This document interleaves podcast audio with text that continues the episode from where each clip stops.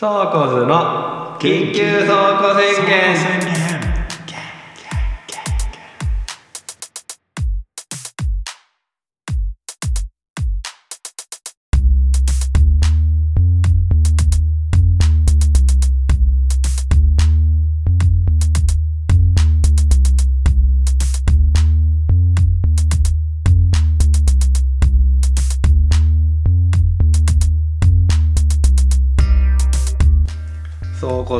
サルです。ノートです。このポッドキャストは人に改まって話すほどでもない頭の中に蓄積されたさまざまな話をただ語り合うだけの脳内洗浄ラジオです。です。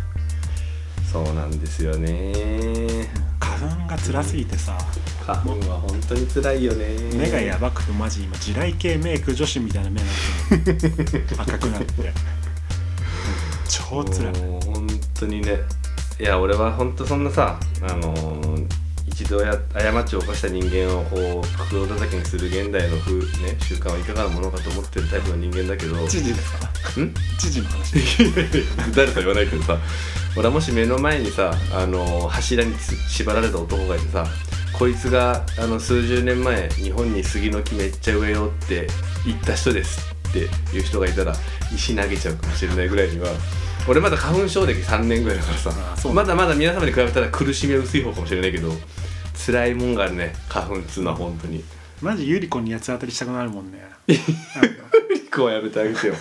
ウリコは別に杉の木植えたところに対してはさほど大きな影響を与えてないでし。ょ絶対無理だと別に徒歩用もしてないしあれだけど杉の花粉症なくすんじゃなかったんですかってうん。絶対無理だと分かってることでさえ八つ当たりしたくなるぐらいにはひどいね確かにね。今年の花粉は。なんかさあの一応3月の13日からさ、あのまあ、コロナ的なところからのあのマスクの着用は一応自由ですみたいな感じになってさ、まあ、ちらほらとあの、まあ、屋外ではマスク外してる人まあさすがに電車乗ってる人はまだほぼ全員してるけど、まあまあたまにいるかなみたいな。でもまあいてもまあもう自由だしなって感じになってるけどさ、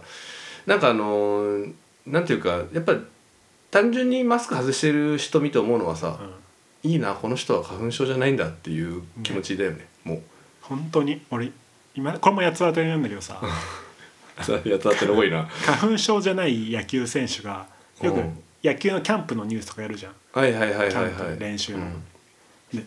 花粉症じゃない選手が花粉症の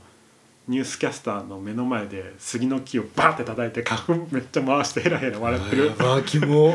映像がこびりついてていまだに逆恨みしてるもんね。わあでもいやもうなんかさそれは本当に良くないですよね。本当に巨人の巨人の西っていう選手ね、西俺でも知ってるわ。そこそこ有名な人じゃん。あそうなんだ。やあの映画。だよね。俺あのこの前ゴルフ行った時にさゴルフも結構杉の木さゴルフ場にいっぱい植わってんのよ。そしたらさ俺がちょうどさグリーン周りでさあのー他の人の打つの待ってる時にさ、その人がミスショットしてさボールが杉の木に直撃してさそれこそバファってこう待った時にさわざとじゃないって分かってるけどちょっと本当に怒っちゃったもんね。てかでも俺でも俺から見したら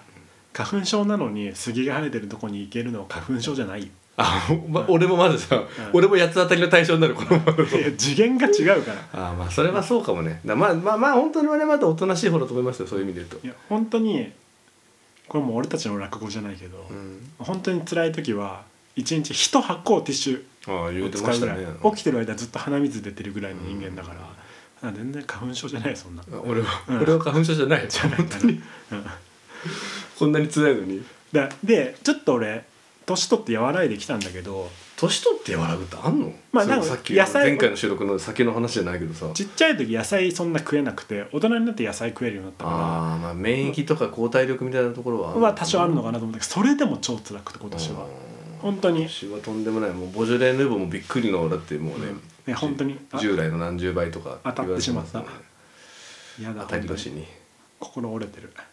注射が本当に効くらしいですよなんか、まあそうだよね、でも俺はあの注射調べたらあのちょっと俺が持ってる持病予備軍のリスクがある人は打っちゃダメって書いてあって残念断念することになっちゃってさ。まあとりあえずちょっと和らいだのもあるし一回病院で処方してもらった薬がそんな効かなかったからあんま信用してなくて。もうコンタクトをそう市販の絶大な信用を得てるもんだって、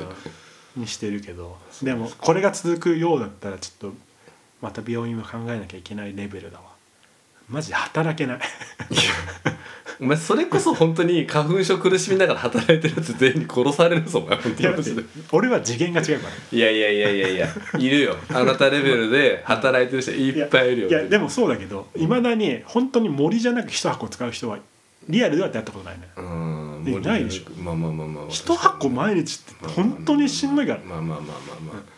あの何かしら働かない。理由にした瞬間俺はもう肯定しない。ことにしてるから俺心がしょうがない。彼はしょうがない。洞窟洞窟洞窟の洞窟の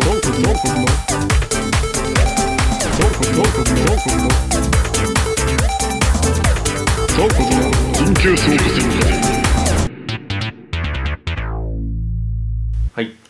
最近読んだ本でめちゃめちゃ面白かった本をちょっと紹介したくて。ああいいですね。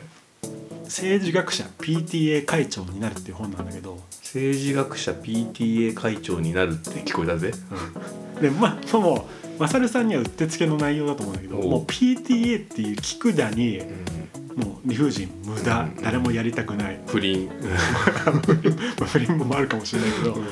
もう本当にイライラの権下というかまあまあまあそうだね。それ全もう超前に話した。それ誰に対しての配慮なのか話じゃないけど、ん。本当に無駄が横行して誰も幸せにならない制度。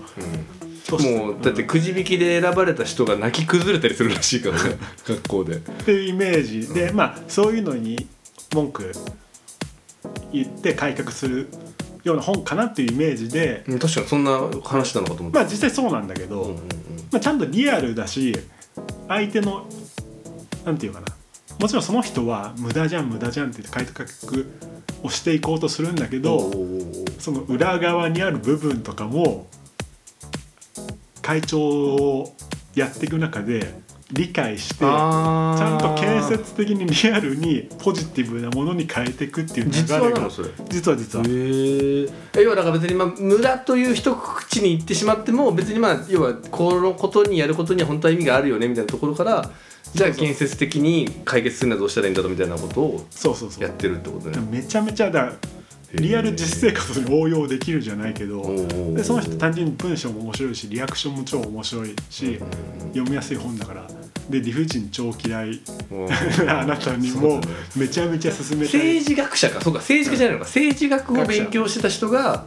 うん。まあっていう肩書きの人が PTA 会長になった後のそうそう話なんだ。まあ、そこまで政治学者は重要なまあ話ワードでもないけど単純にまあ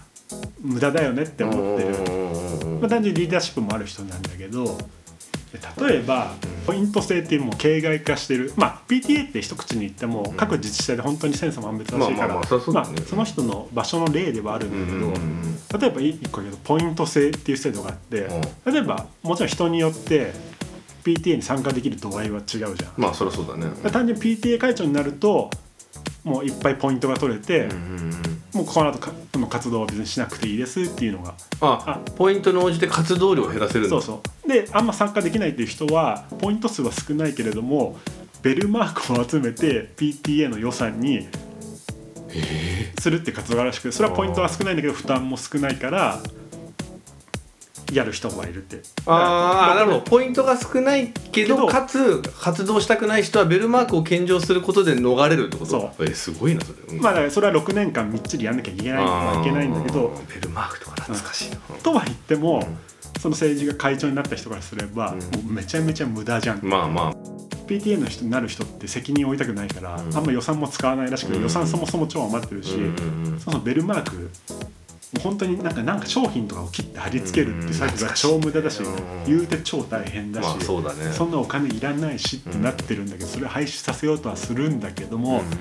実際ポイントを貯めてる人からに話を聞いてみると、本当に申し訳ない参加できない申し訳ない気持ちがあって。本当に無駄だとは本当やっていながら自分でも思ってるけどこれやってることによってちょっとでも貢献しましたっていう罪悪感が薄れると、うん、から意味はなくない。ってあきてまあそれは腑に落ちるし。まあまあそうだね、うん、っていうエピソードがまあいっぱい出てくるわああなるほど。一概に無駄と言って切り捨てるわけにもいかないような、うん。いろんな側面がまあ垣間見えるわけだ。け垣間見える。まはあ。あそういう過程も経てるからうん。学びもあるしめちゃくちゃ面白かったんだけど、で俺がさ前々回のねあ前回のオープニングトークで話した過去の分岐の妄想するって話じゃうないんだけど、んうんうん俺がよくめっちゃ妄想するのが過去の妄想でキーってなるタイプの妄想なんだけどキってなるタイプの妄想？あさっきのはポジティブな妄想あ前回話したのはポジティブな妄想というかうんくだらない妄想だけど、うん。サッカー選手になった,、んだとしたらみたいなあの公開系の公開系とかムカついた時系の妄想もよくああ分かる分かる分かる分かる。やるやるやる。俺その中ですげえ一個でかいのがあって、うん。うん高3の時にね応援団長になる人なりたがる人が誰もいない問題っていうのがあったああ応援団とかあったね。あ誰うちのも学校にもあったわ。で俺ともう一人のやつはうん。前回応援団参加してて、前回って前回ってのは2年生の時ってこと、うん。2年生と3年生のクラス一緒だから、うんで習わしとしては前回副団長をやった人が応援団長になるっていう習わしだったの。へえ。まあ俺は副団長ではなかったんだけどそれに近いポジションでいてでもあの部活の引退の時期とかぶるから、まあ結構大変だよね。えあれ応援団は各クラス1人出さなきゃいけないの？各あ一人というより、まあ、有志がなって基本的に最高学年の人が応援団長になる。で1年生2年生と同じクラスので応援団長を作る。うん。俺の場合5組だから2年生の5組と1年生の5組と一緒にああその縦割りの組での応援団なんだ、うん。へえをやるっていうシステムで。なんか面で今年はちょっとやりたくなかったのどうしても。部活最後だし、でただ応援団長を決めるっていう時に誰もやりたがることがいなくて結局俺俺ともう一人のやつにやらせようと空気が、あそれはあの2年生の時に応援団やってた2人がってことね、うん。まあ、どっちかやるでキャラ的にも自分で言うのも恥ずかしいけどまあ目立つタイプだし旗振り役キャラだし、向いてんじゃんみたいな空気うん。がクラスにこう芽生えたわけだ。うん、芽生えててでそれも予期してたの、あそうなるだろうなと、うん。だからもう絶対強気に言って断るっていうのは決めてたの。プラスこれは何でかっていうと中学校の時に委員会ってあるじゃん。あるあるある整備委員会とか。で俺は放送委員会とかね、俺はそもそも嫌々で整備委員会させられてクラスで、で各クラスが集まって整備委員会の集まりがあってうんうん。でそこでもう誰もやりたがらなくて、うん。俺やれっていう気にさせられて委員長はで根負けしてみんな1時間ぐらい黙っ押し黙って。マジ？で根負けして俺整備委員長になったっていう過去もあったんうんうんだから今回だけは絶対ならねえぞと思って、もうめちゃめちゃ強気にそれこそ喧嘩越しに、いや誰もなんなん誰もやりたがらないんだったらやんなきゃいいじゃんとか言ったりして、絶対やんないと思って、うんで 結局残って無理やりくくじ引きにとかそういう感じになり、ああくじ引きしたんだ。おうおうすごいね。なんかまあ先生とかもいるからあー。決まんないからってなってくじ引きでな1位の人じゃないけど投票された人だけ残ってその中で決めましょうみたいな。のだからクラス30人ぐらいで整備あー体育祭委員長あ応援団長にふさわしいと思う人を投票して、うん。投票された人が残ってああ完全なだからもう全員の中からくじだとさすがに、うまあ向いてない人もいるだろうから一票でも入った人が残って。残ってそこの中からくじ引きってことなんだね。あその中から、まあ、話し合いなりなんなりで決めて結局俺は強気でいたから、うん。なんだか違う人が根負けして応援団長になったんだけど、とは言っても俺超強気で言ってるから、なんか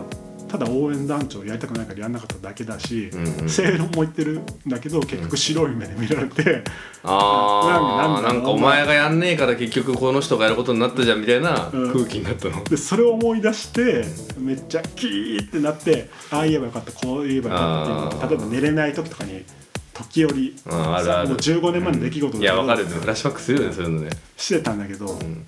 その本読んでうん。こう言えばよかったああ言えばよかったがちょっと出てきて、へえその時の応援団の時に、喧嘩腰じゃなくてもこう言えばよかったじゃんとか、え例えばじゃあ何がそのその時その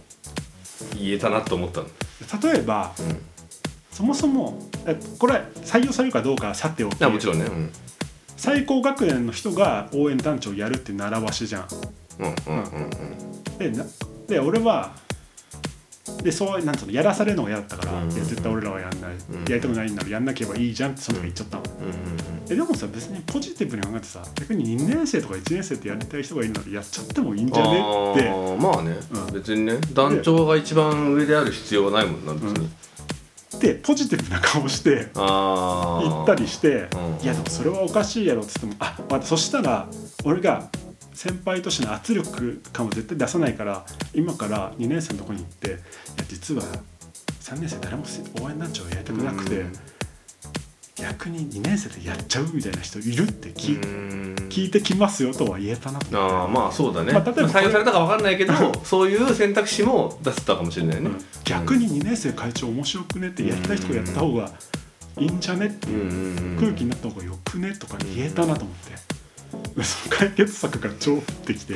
あ多分多分全あ仕事場とかでもあると思う、まあでもそうだね。いろいろそういうこう明確なルールとかがない状態で物事を決めなきゃいけない時の立ち振る舞いっていうのはめっちゃあるよ。それは本当に。無限にある。結局その本でも、うん。いやいややらされるんじゃなくてそもそも PTA っていうのはうやりたい人がやる勝手にやる団体だから、やりたくない人もやんなくていいですよっていう前提をその会長になった人はんうんうんうん。言って、で結局、まあ、家庭を省くけどポジティブにやりたい人が残るようになった。うんうんうんうんでやりたい人がやるような環境の方が望ましいじゃん。まあそれはそうだよね、うん。でやりやすい空気にする、うんうんうんうん。だから一概にやりたくないです。脳だけ突きつけるのも違うなっていうのがなんていうかああったなっていうまあこれは読んでもらわなきゃちょっと。ーまあまあまあいやでもまあ、まあ、あのそういうことはやっぱ日常茶飯事だから分かるよ。そういうのがあのそうそう。まあ人にもよるしね。またこれもその多分こいつに対してはこういう言葉の方が通じるけど通じるし。まあ一つちょっとよいしょして別案出した方がいいとかまあ本当場合によっては強気にノーということが大事だったりする人もいるし、まあねそれはやっぱケースバイケースだけどね。まあ PTA ね。うん、まあ単純に俺はそれ読んで、ん。長年の あの時ああ言えばよかったからちょっとあこれ正解だなと思ってまあやり口見つけちゃったなっていうポジティブな解決とか15年ぶりに出たえそれ何？それによってあの時言えればよかったっていう悔しさが増したというよりはちょっとすっきりしたの、すっきりした？ああそうなんだ。じゃあもう最高だったねそれで。最高。あそう。はあなるほどね。あんまさ仕事ちゃんとしてた時さ店長だったから無駄な会議とかさすげえあってさ、うんうんなあなあにやり過ごしてたんだけどさ、うんうんやっぱポジティブさは大事だよね。ああまあね。いいように。例えばまた体育祭の話に戻るんだけど。無駄に体育祭頑張る高校だったの。で朝練とかするわけ。えー、すごっ。リレーの、うん。でも運動部の俺からすれば集まってる空気感だけでマジ無意味な練習としては。ああまあまあまあまあまあまあまあ。でもねそんなまあ多少バトンの渡しとかはあれどさまあいやでも身体能力向上するもんでもねえしな、うんバトンのまたでもそこやり過ごしてたの。あ適当に。い参加だけして。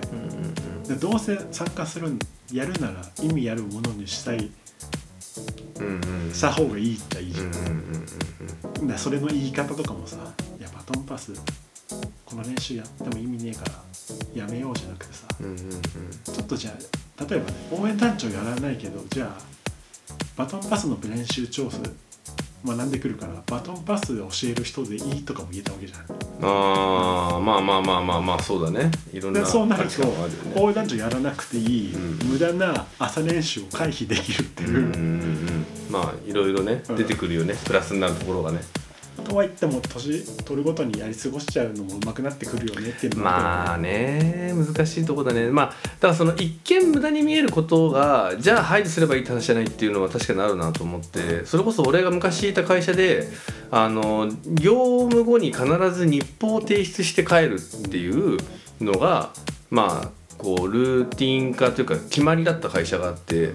まあ正直結構社員からは不満の声が大きかったのよ。結構だるいじゃん毎日日報書くって。でやったことをね。そうそうそうそうそう。で別にそこによって結局でそんな中その業務効率化みたいな話になった時にいや日報書く時間がそもそも無駄だわみたいな話になって結果なんかね任意みたいになったんだよね。週報は出せと、うん。でも日報はなんか義務じゃないってなってみんな書かなくなったことがあったんだけどなんか俺はたからはたからって別にその俺も社員だったんだけどちょっとその多少なんていうのいろんなチームを見る立場かからして見てて、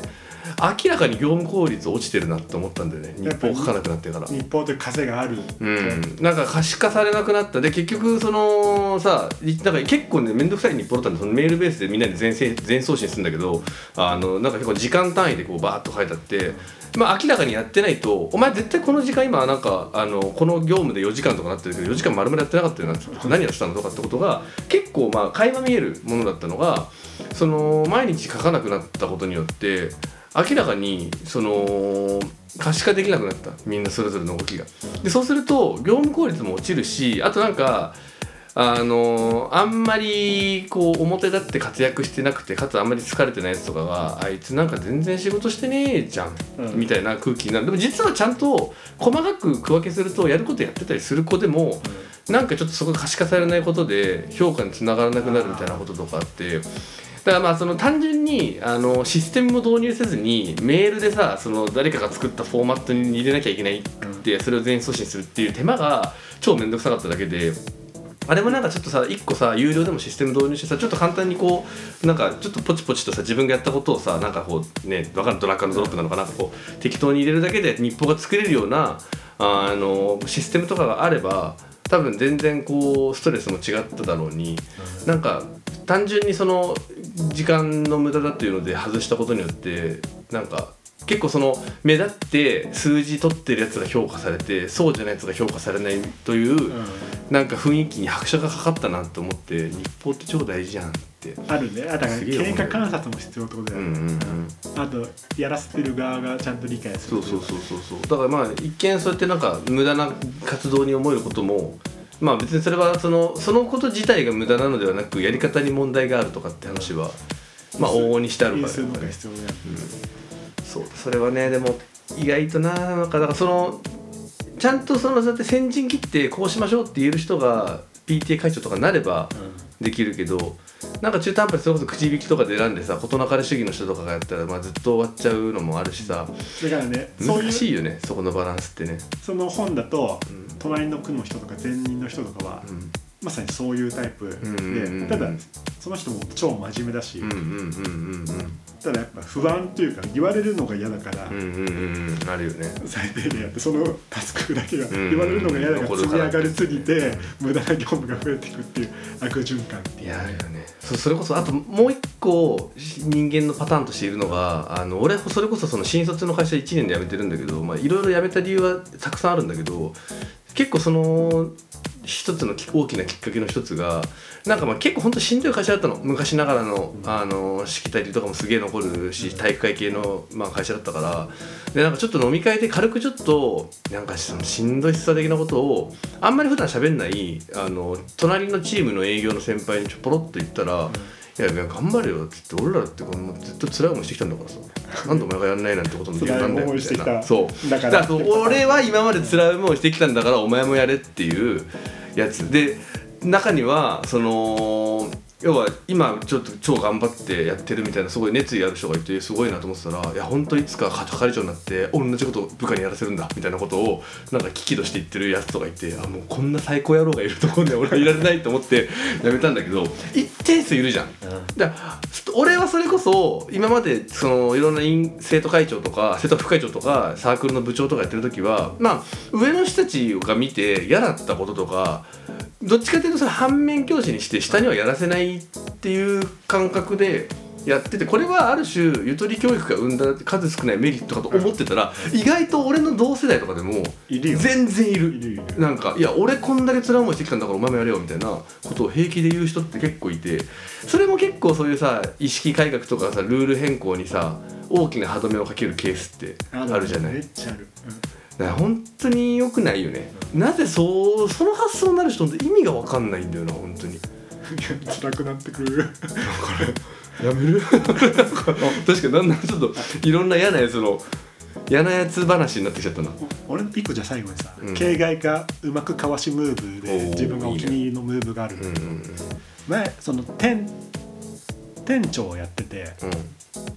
俺の店舗はパートさんだけしかいない店舗で、うんうん。他は社員がいる店舗とかあったりして、店長の他に社員がいるってことだよね。で当然売り上げとか求められるわけだ、うんうんでなんか上俺より上司のエリアマネージャー的な人の方針でパートさんにも数字の意識を持たせようムーブが来たわけよ。そんなの絶対嫌。俺的にはやらせんの、うん。パートさん超仲いいし俺が辛い営業的なことやってあとは作業的なことやってほしくて、うまーくかわせたの。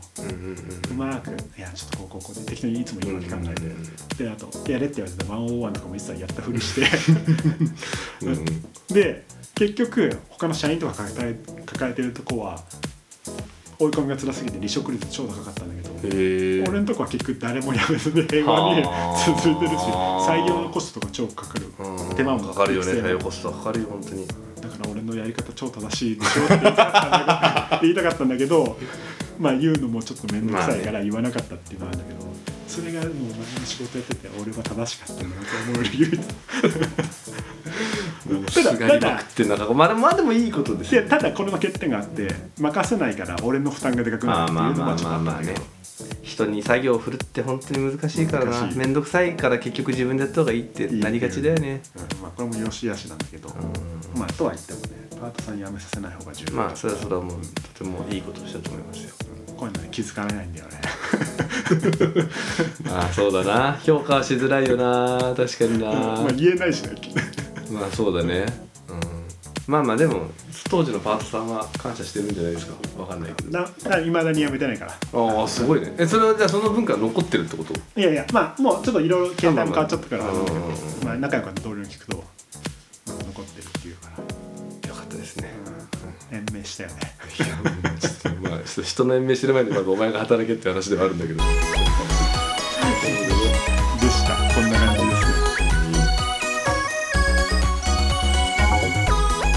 コズの緊急倉庫宣言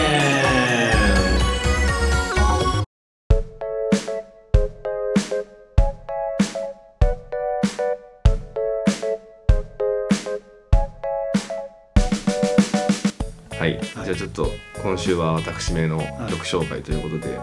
あのまあ野茂さんもまあちょっとここ数年はあれかもしれないけどさまあバンド自分でもやったりとかしてる中で多分いろんなライブやフェスには多分足を運んできたと思うんじゃないですか。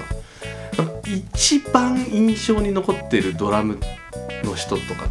てなんかパッと思いついたりする。生で見たやつ？そうそうそうそうそうそう。生で見たやつだとなちょっとなパッとは出てこないけどな。でもなんかまああるじゃん。そういう印象に残ったものみたいなところ。でそれはその曲だったりとかそのシーンだったり、まあ、ギターソロうん。ベースソロドラムソロとかあるんだけど、なんか俺がそのふとそのこういうことを思った時に印象に残ったドラムっていう部分で区切るともう明確に1個出てくるバンドがいて、ま